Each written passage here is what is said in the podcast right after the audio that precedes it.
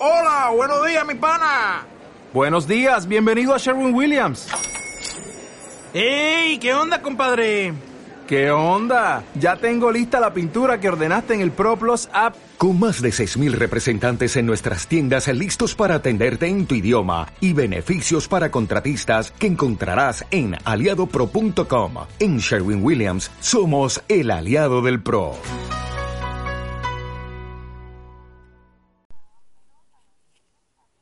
Hola a todos y bienvenidos a un nuevo capítulo de Realidad Bipolar.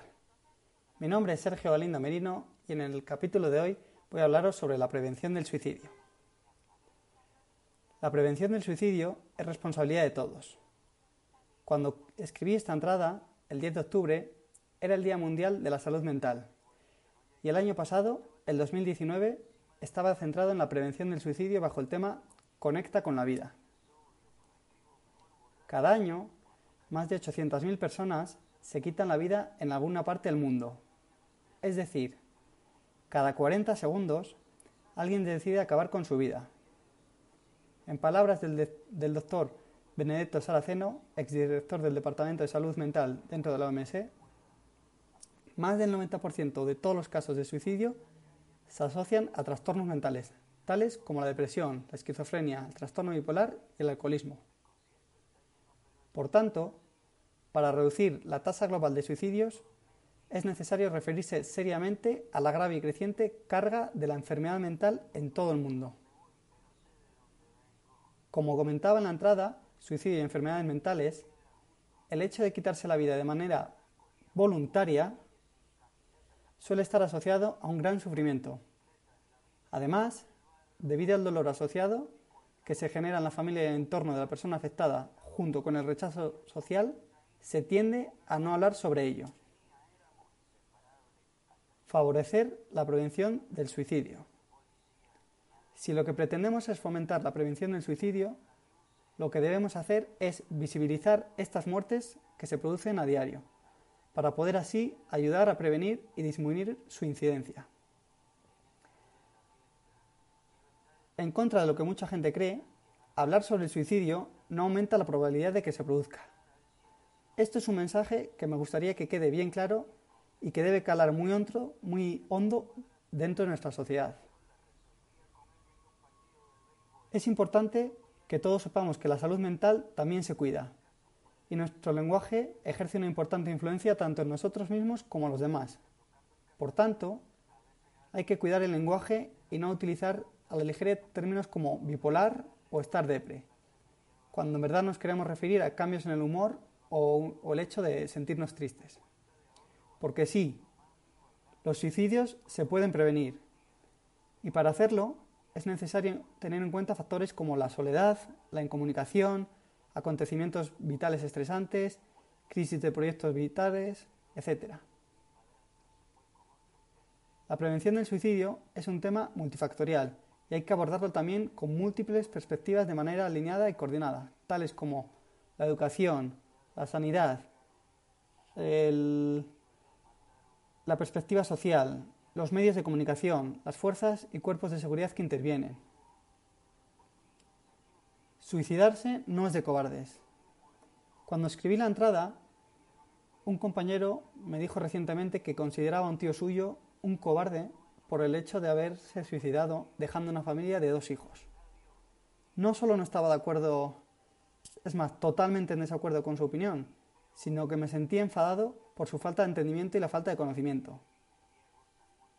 Además, he de confesar que conozco prácticamente el mismo caso en primera persona. Aparte, el compañero se negaba a entender que una persona en estado de depresión no es consciente de sus actos, que su juicio de la realidad está alterado, y que tachar a una persona que ha cometido suicidio como cobarde es algo lamentable y deleznable. Además, ¿quién somos nosotros para juzgar a una persona que no somos nosotros mismos? ¿Quién somos? En fin, tal y como explicaba Ana Sánchez Borroy en el artículo del diario.es, los suicidios no quieren dejar de vivir, sino que quieren dejar de sufrir. Cuando una persona sufre de depresión, su manera de vivir y de sentir la vida está distorsionada. Por tanto, es la enfermedad la que puede empujar sus actos.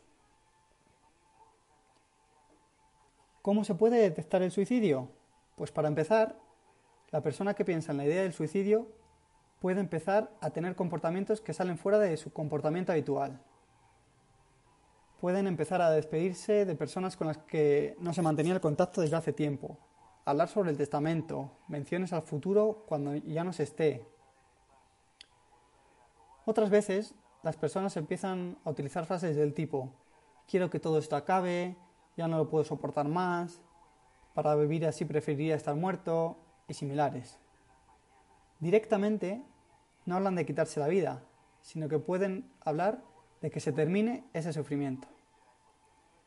Nuestra responsabilidad, y aquí nos tenemos que incluir todos, es la de tratar de entender a las personas y por lo que puedan estar pasando en ese momento. Para ello, es primordial entender qué es el suicidio, cómo prevenirlo y cómo ayudar a evitarlo. El suicidio y el trastorno bipolar. El riesgo del suicidio es aún mayor en personas con trastorno bipolar que tienen episodios frecuentes de depresión, episodios mixtos y una historia de abuso de alcohol o drogas o antecedentes familiares de suicidio o un indicio precoz de la enfermedad. De acuerdo a un artículo de Iván Salud, recientes estudios han objetivado que la probabilidad a lo largo de la vida puede multiplicarse hasta por 30 de una persona que ha sido diagnosticada con trastorno bipolar en comparación a la población general. En palabras del doctor Fernando Andrés y José María Marco, psiquiatra y psicólogo respectivamente de Iván Salud, el suicidio puede presentarse como una solución permanente ante un intenso dolor que parece interminable y que, sin embargo, en la mayoría de los casos no se piensa en morir sin más, sino en escapar del sufrimiento que se cree perdurará para siempre. Y sin embargo, la desesperanza, el dolor y el vacío son estados temporales, no permanentes. Mitos y realidades sobre el suicidio. Antes de finalizar, me gustaría compartir con vosotros una infografía o información donde se recoge una serie de mitos y realidades relacionadas con el suicidio y la prevención del mismo. Mito. El que se quiera matar no lo anda diciendo. Realidad. 8 de cada 10 personas que se suicidan lo hacen expresando claramente. Mito. Hablar o preguntar sobre el suicidio la, hablar o preguntar sobre el suicidio mete la idea a la persona. Realidad. Si la persona se siente escuchada, disminuye la sensación de soledad y desesperanza que tiene. Mito. Se suicidó porque era muy cobarde. Realidad.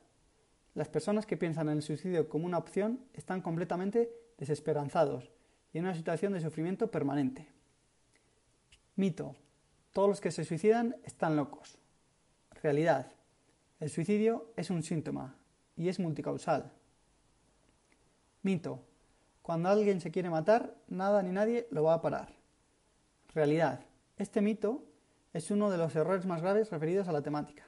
Un gran porcentaje de las personas que están barajando esta posibilidad lo comunican con la intención de recibir ayuda.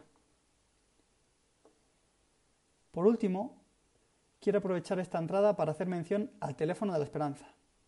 El Teléfono de la Esperanza es una ONG de acción social y de cooperación al desarrollo que ofrece recursos eficaces para promover la salud emocional de las personas, especialmente de aquellas que se encuentran en situación de crisis.